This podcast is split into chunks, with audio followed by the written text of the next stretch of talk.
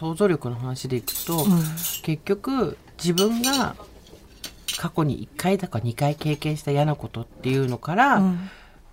導き出した想像とか予想っていうのにうん。引っ張られたことによって、うん。チャレンジできなかったとか、うんうんうん。克服できなかったみたいなことが結構あるなと思って。まああるよね、うん。それしか知らないからね。そう。2分の1とかさ1分の1でそうそう。うん。そうなの。2分の1ならまだいいのよ、うん。1分の1で結構私たち決めちゃうからさ。えソースは私っていうその1個だけのことでさ。いつもそうみたいになっちゃうもんね。そうそう。1回だけなのにね。あそれねやっぱりね、そうすると結局例えばじゃあなんだろう。そうだな。ジェーン・スーはうん。好きじゃないっていう人が例えばいたとするじゃない、うんうん。それをどっかで聞いてきたうん。とすると、ジェーン・スーが好きっていう人の声よりもそのネガティブな方の方が声が大きく聞こえるじゃん、そうだね。それはそう、も何でもそうだけど、うん。でそうなると次何するかっていうとその好きじゃないっていう1分の1うん。を強化するために、うん。好きじゃないを集めていくそうんだだよね。ね。そうだね。わかるわかる、うんこれ、うん。うん。好きっていう人がいっぱいいるのに、うん。好きじゃないを集めちゃうみたいなことを、うん。ジェーンスーになる前によくやってたね。うーんいいことないけどほらやっぱり。そうそれそれそれ。うん。自分の身勝手な予想をうん。補強するために、うんネガティブなソースを見つけてくるってそうなんだよあれ何なんだろうね。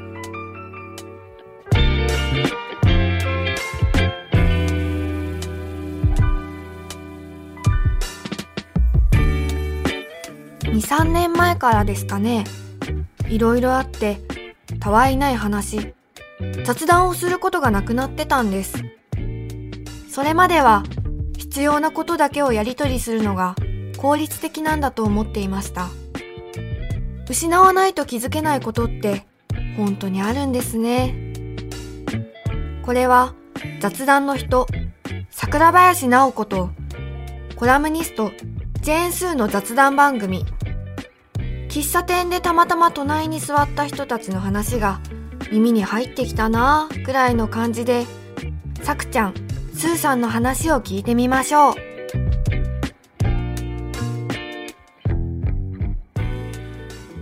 いやでもね私ほら信じる力もそうだし、うん。これがしたいとかさ、うん。私はこれが向いてるはずだとかって信じる力のこととか考えてたらさそれ結構それも出てくるんだよね。なんか、うんあの私ってこうだからとかあのこういう人が多いはずっていうそのソースを集めてきちゃうことで当たったとかその願いが叶った形になってるじゃん。そうなのよ。うんネガティブな願いが叶った形になってるんですよ。そうそうそうそうわかる。超わかる、それ。ねだからなんかそれがねいつも混乱してたの、うんそれが得意なら、うん そのネガティブな、ね、願いを叶えるの得意だったら、何かをどうにかすれば、うん。プラスのこともああ、そっかそっか、そうだよね。同じ力だから、うんうんうん使いどころが違うけど、方向が、ベクトルが違うだけだもんね。そうそうそう、ん。だからなんだろう悪いものを信じたりとか嫌なことを集めたりしないで真逆のことをうん。扱う商品だけ変えれば、やることは同じなのになって売り方はね。そうそう。だよね。だなんかその辺がいつもその辺ねうろうろしてたんだよな長いこと、うん。同じ力なんだけどどうやったらできんだろうみたいな、うんうんうん、そう自分がうん。あまり価値がないっていうことを、うん。なんとなく一回誰かに傷をつけられたことによって信じて、うん。それによって自分を小さい箱にまず押し込んで、うん。それによっては箱に入ってることによって防げたこともたくさんあるんだけど傷つかないで済んだこともいっぱいあるんだけど、うん。同時に何がやりたいとか何が欲しいとかも分かんなくなってって、うんうんでおーってなるところででもこの箱から出ちゃいけないっていう思いだけが、うん。なぜか独立して伸びてしまい、うん。箱にいた方がいいっていう理由を自分でどんどん集めてくるようになるんだよね。うんな生まれつき入ってましたみたいな顔してねそうそうそう。絶対違うからね。絶対違うからね絶対その箱自分で自分入ってってるからね。そう。あの嫌なこと言って傷つけた人もいるし、うん最悪の環境で育ったとか、うんえー人に傷つけられたってこともあるし、うん嫌なことたくさんあるんだけど防御として入ったその箱にいつまで入ってるかを決めるのは自分ってまた恐ろしい話なんですよ。そうなんだよでそれがさあのー出てきていいよって許可なわけですよやっぱり、うん。そのああ自分に対する許可ってことね、うん。出ておいでとは誰も言ってくんないけど好きで入ってると思ってるからね,、ね。うん。守るためにね、うん。だし外から見るとそれが人の作ったものだって分かるんだけど、自分は分からないから、うん。出てきていいよって誰も言ってくれないから出てきていっかそろそろってやるのは自分しかいない。うんそれがその許可を出すの行為だよね。でその時にさその想像力を、うん。だって出る時に外がどんな天気なのかねそのぬかるみなのかうん。草原なのかとかいろいろ不安があって、うん。その時に想像力を私たちは働かせるわけじゃない。そうだね。だけどその時にまた絶対ぬかるみだみたいなソースばかりが集まってきて。そうね。あと出た途端嫌でいられるとかさ。そうそうそうそう。出た途端 矢がものように嫌でいられるっていううん。ね。嫌な想像しちゃうよねまたね。でまたそこで「いいよね外で遊べる人は」って言っちゃうっていう嫌な相撲っていう。うん。全部つながってるね。つながってるんだよ、ね。ずーっと同じこと、うん。私ほんとしつこくずーっと同じこと言ってるから。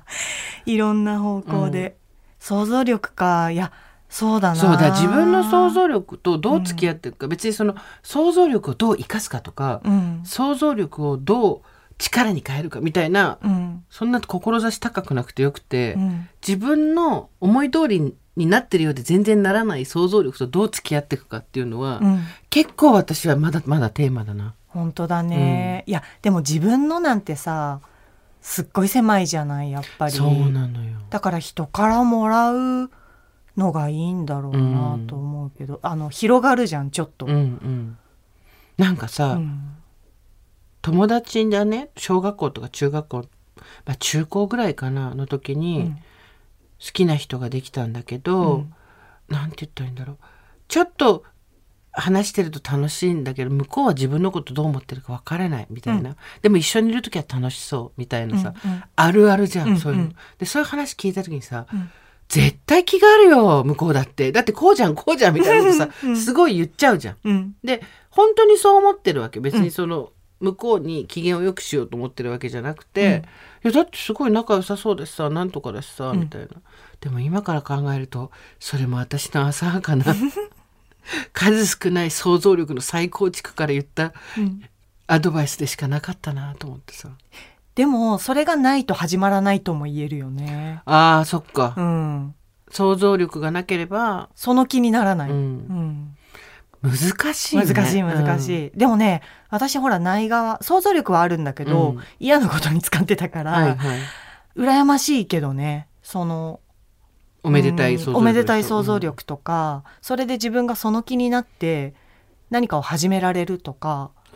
自分をその気にさせるのってどうやってやってるの？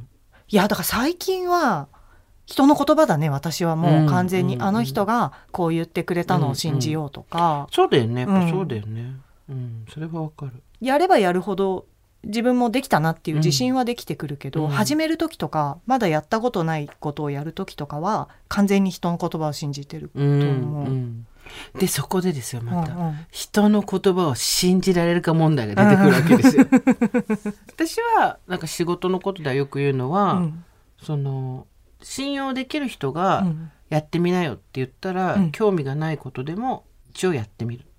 うんなぜなら向いてるってその人が思ってくれたから。うんうんうん。ただその誰を信用するかっていうと、うん。基本的に自分に対してうん。ちゃんと向き合っている人、うん。プラス過去にその人がやった仕事とか人間関係が、うん。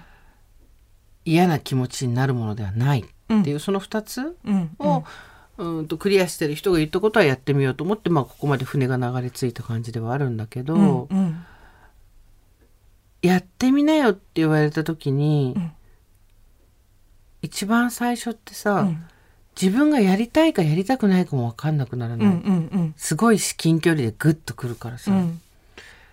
でやった方が場がうまく収まるとか、うん。やった方が嫌われないかもみたいになってやると絶対よくないそうでしょうね。でもその場合きっと何かこう利害関係がある、うん。こいつにやらせた方がいいみたいな、うん。うん利害関係ある場合はそこで、うん、気づくのかな。どうやったらうん。自分をその気にさせるか。そしてうん。ネガティブな想像力にうん振り回されないかっていうのはうん、結構死ぬまで大きいテーマだな私は。そうだね、うん。調子に乗せてきたいじゃないうん、自分をね。そうね、うん。でもそのそこですごい怖いわけ。なんかうん客観的でいたいっていう欲が私は人より強いからうんさ、うん。みっともない調子の乗り方してないかなとかさ。あーどういうこと？みっともない調子に乗り方って。勘違いしてるみたいな。周りからそうそうそ思われる。うそうそう。勘違いしてるんじゃないのとか、うんまあでも調子に乗ってるっていうのの、うん。調子がいいねと調子に乗ってるって違うじゃん。いいまあ調子だねっていうさ、そうだね。うんうんうん。あいつ調子がいいねって意味じゃなくて、いい調子だねっていうのと、うん。調子に乗ってるねっていうのってちょっと違うじゃん。そうだね。後者悪口。うんうん。も調子こいてる的なことでしょ。それそれそれ。その調子こいてるんじゃないか不安みたいなのもあるよ調子こいて何がダメなの？羨ましいんだけど調子こきたいわ書けばいいじゃん。うんうんうん。こかしていただくこかして。調子じゃあじゃあさくちゃんはなんで調子こけないの？こけなかった。いや最近はもうしっかり調子乗るむしろ目標ぐらい調子に乗るぞって思って、すごいよね。調子に乗るぞって思って調子に乗る人初めて見たけど。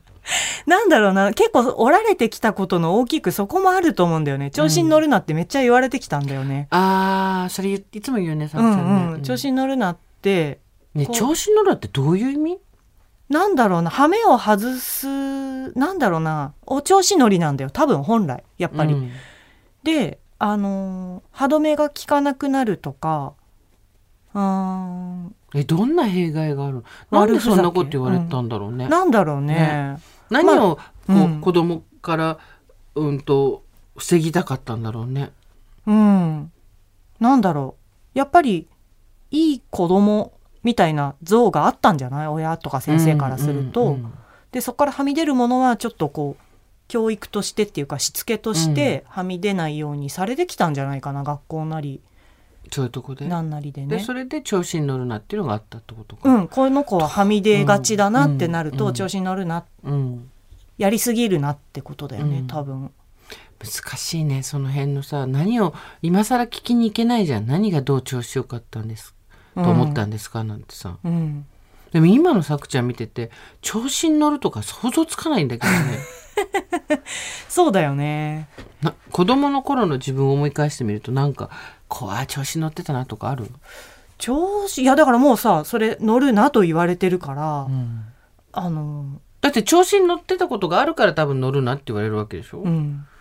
乗ってた記憶は残ってる？どうだろう。でもね結構さなんて言うんだろう例えば勉強とか絵を描くとかこうさできることをやってるとさ得意になってさやりすぎたりとかするとさそれはそれでやっぱ抑えられてた気がするよ。それでいいじゃんって思うけどね。今ならね、うんうん。でもなんかあ人だから人からあまりに出っ張るところはやっぱり抑えられてきたんだろうね。目立たないようにとかそういうこと？うーん。うんもう文字通り調子に乗ってるな、うん。こいつって思われたんだろうねきっとね。でもなんかその言葉が調子に乗るなっていう言葉がかなりこう負担になってたってことはなんとなく大人になってから分かったから、うん。いや調子に乗せてよ子供はと思ってたから。そうだねそうだね。だからまあ自分は子供自分の娘にどちらかというと調子に乗せようっていうか、うんうん。どこで調子に乗るのかを観察したいっていうか、うんうん。どういう時に上がるのかみたいなのね。だからなるべくそれを邪魔しないようにしていてあ子供のことで言うとさ想像力をさつけましょうって言ったところで何をしていいかわからないじゃない。うん。で子供とさその想像力の話をよくしてたの、うんそういえば。で私は知らないと選べないし、うん。知らないと、うん、まあまあも文字通りわからないからなんかいろんなこと知ればいいんだけどあのー仕事をね例えばこうペットボトルがこう目の前にあったら、うん。何でもいいの街中の何でもいいんだけど例えばペットボトルがここにあったらこれがここに来るまでにどんな仕事があるか想像して言ってみて、言ってみようみたいな遊びをしてたのよく。うんうん。したらなんか想像するじゃん。なんていうの、うん。うん。ペットボトルってどうやって作ってんだろうとか、はい。このデザインは誰かが決めてるんだよなとか、これ誰かがここに運んだんだよな、うん。お店屋さんから買ったよなとか思い出すっていうか想像してで言ってくの。デザイナーとか、うん。あのトラックの運転手さんとか、うんうん。なんかこのペットボトルの開発をする人とかって、うんうん。でいろいろそうやって上げてくのを結構しょっちゅうそれをやってたの。それってさ、うん。大人でもあそう言われたらそうだね。でも想像してなかったみたいなことってたくさんあるじゃん。よ。うん。誰かがデザインしてるとか、うん。誰かが、まあ、運んでる誰かが売ってるみたいなことを、なんかねそれをやってたの子供と。へえいいお母さん楽しそう。楽しいよ。で、うん。私とほら恨みなわけよ。その仕事を知らなかったっていうのがさあーそっかそっかそっか。想像力をうん。羽ばたかせてもらえなかったってところがあるよね、そうそう。仕事って怖いものだって思ってたから、うん。仕事ってめっちゃ全部仕事でできてるっていうことを子供のうちに、そうだね、うんうん。知ってた方が楽しいもんね。そうそう思ってやってたんだけど想像力まあそれ筋トレみたいなものでさ、うん。それができたからなんだってことはないんだけど、まあ、基礎力にはなるよね、うんうんうん。それってお嬢さんが何歳ぐらいの時？どうでしょうね。もう56歳の時はやってたと思うよその遊び。うん。へえ。でノリノリだった？なんかねもう当たり前のことみたいだった、うんうん。あのーそういえばあれはみたいな感じのことをささ知らないからさ調べないと答えが出ないこととかもあるから想像、うんそれこそ本当に妄想の中みたいになってこういう仕事があるんじゃないかみたいな、うん。これだけの役割がいるんじゃないかみたいな、うんうんうんでそれが面白かったね。調べずに、そうだね。調べちゃうとそれ自由研究になっちゃうからね、うんうん。なそうじゃんかなくてってことだよね、楽しいまま、うん。赤いインク赤いインクだけを研究してる人がいるんじゃないかみたいな、はいはいはい。そういうよくわんからない想像とかもしてうんうん。やってたななんか知ることによってしかクリエイティビティって生まれないじゃん。うんうんよくさ、その仕事の時にさ宣伝の仕事やってた時に後輩とか今も仕事し一緒にしてる人には言うけど、うん。これ考えといてって言った時に膝抱えて部屋の中とかうん。机の上に前に向かってうーんって考えても何も出てこないよ。それって自分の知ってることからししか再構築できないから、うん。だから考えてって言われた時に一番最初にやることって調べることだよって私は言うのね。うん。あの他はどうしてるんだろうとか、うん。こういうものがあるのかとか、調べるっていうことは別にそのネットでググるだけじゃなくて街を歩くとか人に聞くとかそういうこともそうなんだけど、うん。考えなきゃいけないこと決めたきゃいけないことがあったら一回風に当てないとどうにもならんよね。いやそうだね、ぱ外に出すってことが本当に大事なんだろうな。大事大事、うん、考えるってどうやるんですか？問題だよね、そうだね。考えるってことは私は調べるからかな、うん、調べるとか知る他を知るから。うん。今日はここまで。来週も2人の雑談に耳を傾けてみましょう。さよなら